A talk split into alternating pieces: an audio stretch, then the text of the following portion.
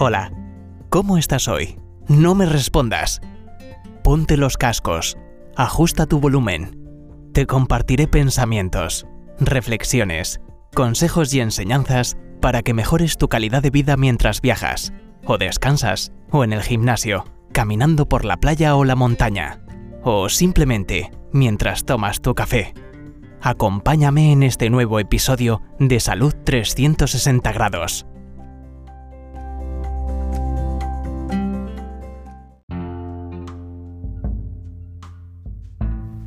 El pasado 1 de noviembre, los principales medios de comunicación nos informaban a la población en España que una joven de 15 años había muerto y otras 8 personas habían tenido que recibir asistencia médica esa misma madrugada tras sufrir una intoxicación por monóxido de carbono en un local abandonado de Azuqueca de Henares en Guadalajara.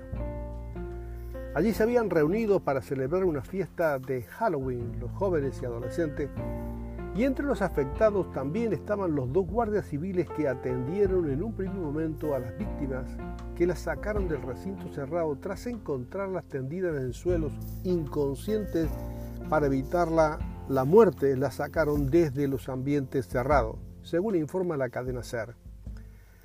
Las primeras investigaciones apuntan que la mala combustión del grupo electrógeno que había en el local era el eh, supuesto origen del gas que había provocado la intoxicación. Según las fuentes de la Guardia Civil, los jóvenes ingresados en el hospital estaban en situaciones y situación crítica que tuvieron que ser ingresados en la unidad de cuidado intensivo por eh, daño cerebral, casi con seguridad. ¿Qué es el monóxido de carbono y cuáles son sus efectos Ah, para el cuerpo. Es bueno saber o recordar que varios motores y artefactos que queman combustible producen monóxido de carbono. La cantidad de monóxido de carbono producido por estas fuentes generalmente no es motivo de preocupación. Pero si se utiliza en un espacio cerrado o parcialmente cerrado, como cocinar con una parrilla a carbono en el interior del hogar, por ejemplo, el monóxido de carbono se puede acumular y alcanzar niveles peligrosos. Es decir, que este gas en un espacio abierto no genera ningún tipo de problema, pero en sitios cerrados los generadores de calor o de combustión pueden transformar una celebración familiar en una tragedia mortal. A modo de información en un lenguaje comprensible, pero no por eso ser dejar de ser técnico científico, el cuerpo humano está formado por billones de células especializadas. Estas viven de tres elementos indispensables para la vida. Agua, nutrientes y oxígeno. Si uno de estos falta, las células sufren.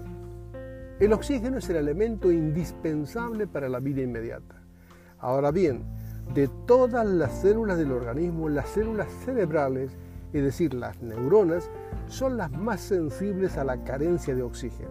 Además, estas células son las que imparten órdenes e impulsos eléctricos a los órganos y sistemas del cuerpo. Y lo más importante, son las que nos permiten estar conscientes para identificar peligro. Así, de este modo, poder tomar medidas de protección y evitar daños irreparables. El transporte de oxígeno lo hacen los glóbulos rojos de la sangre, que los recogen en el aire que respiramos en los pulmones en cada inspiración. Luego lo distribuyen por todo el organismo. Esto se hace a través de una proteína llamada hemoglobina que actúa como carros de transporte. Llevan oxígeno a los tejidos y allí recogen el dióxido de carbono como si fuera el desecho del trabajo energético celular. La circulación sanguínea le permite estar eh, de viaje, este viaje que va de ida y de vuelta, gracias a que los latidos del corazón actúan como una bomba impulsora. Así llevan el dióxido de carbono de regreso hasta los pulmones para expulsarlo como si fuera una chimenea por la vía aérea y también lo hace en menor medida por la orina como ácido carbónico. En presencia de monóxido de carbono, que es un gas inodoro, incoloro e insípido. Es decir, que no se huele, no se ve, no sabe a nada. Que tiene más de 200 veces afinidad por la hemoglobina que el oxígeno. Es decir, que se adhiere con muchísima facilidad. De modo que el monóxido de carbono desplaza al oxígeno y ocupa todos los carros de transporte. De este modo, se deja sin oxigenación en los tejidos, que dependiendo del tiempo de exposición será el daño de las células y de los tejidos. Aquí el cerebro es el más ah, dañado o el que sufre las más serias consecuencias, puesto que puede sufrir inmediatamente llegando hasta la muerte o produciendo un daño cerebral irreversible e irreparable. Los síntomas iniciales suelen ser muy, muy flu, muy, ah, no muy claros, como es dolor de cabeza o náuseas o vómito, mareos, cansancio, letargo, confusión, desmayo, alteraciones visuales, hasta llevar a la inconsciencia. Esto, lo serio realmente, es que en un contexto de fiesta o celebraciones y consumo de alcohol, actúa esto como un elemento de confusión, porque todos estos síntomas se los ve como signos de ebriedad. Y nadie percibe la situación como una señal de intoxicación por el gas mortal. Este gas, también conocido en la literatura, produce como la muerte dulce, porque lleva la muerte sin advertirlo y sin ningún sufrimiento aparente, si la gente se va durmiendo.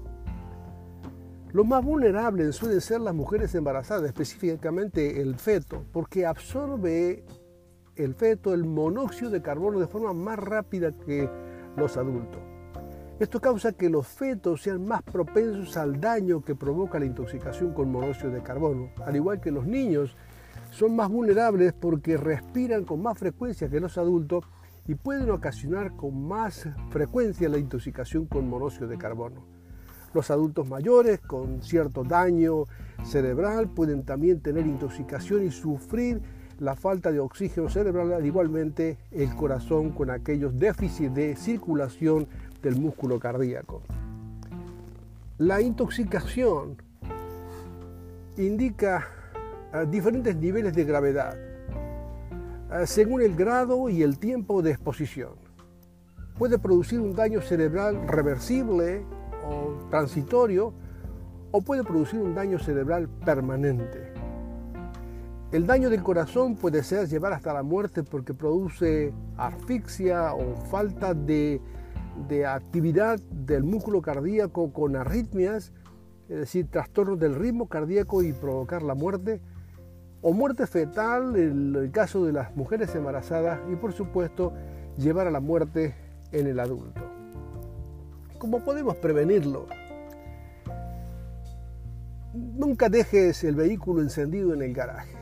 Ten especial cuidado si el garaje está conectado con la casa. No es seguro dejar el coche encendido en un área conectada con la casa, aun si la puerta del garaje está abierta.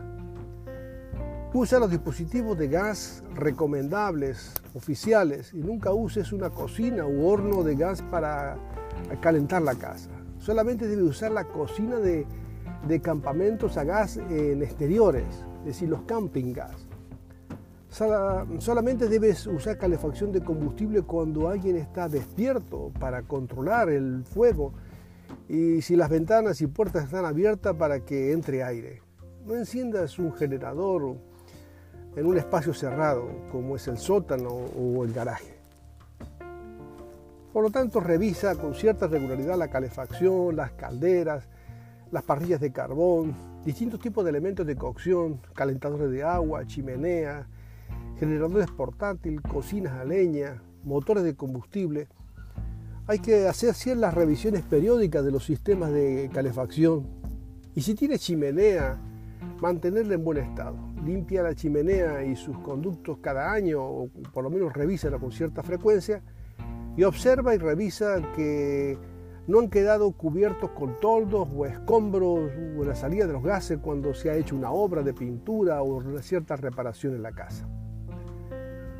Espero que esta información de advertencia eviten noticias como la que acabamos, de recibir de Madrid. En este hemisferio estamos comenzando los meses de invierno y es cuando se hace más uso de fuentes de calor en ambientes cerrados. Eh, se anuncia que para los próximos meses habrá crisis energética y que la gente puede recurrir a fuentes de calor que pueden emanar eh, monóxido de carbono. Y si te parece útil este episodio, se lo puedes reenviar a conocidos o amigos que les interese esta información para evitar la muerte por monóxido de carbono en algunas personas, algunas familias, y que no vayan a tener malas noticias, especialmente en este periodo de fiestas. Que tengas un buen día y nos encontraremos en el próximo episodio de Salud 360 grados.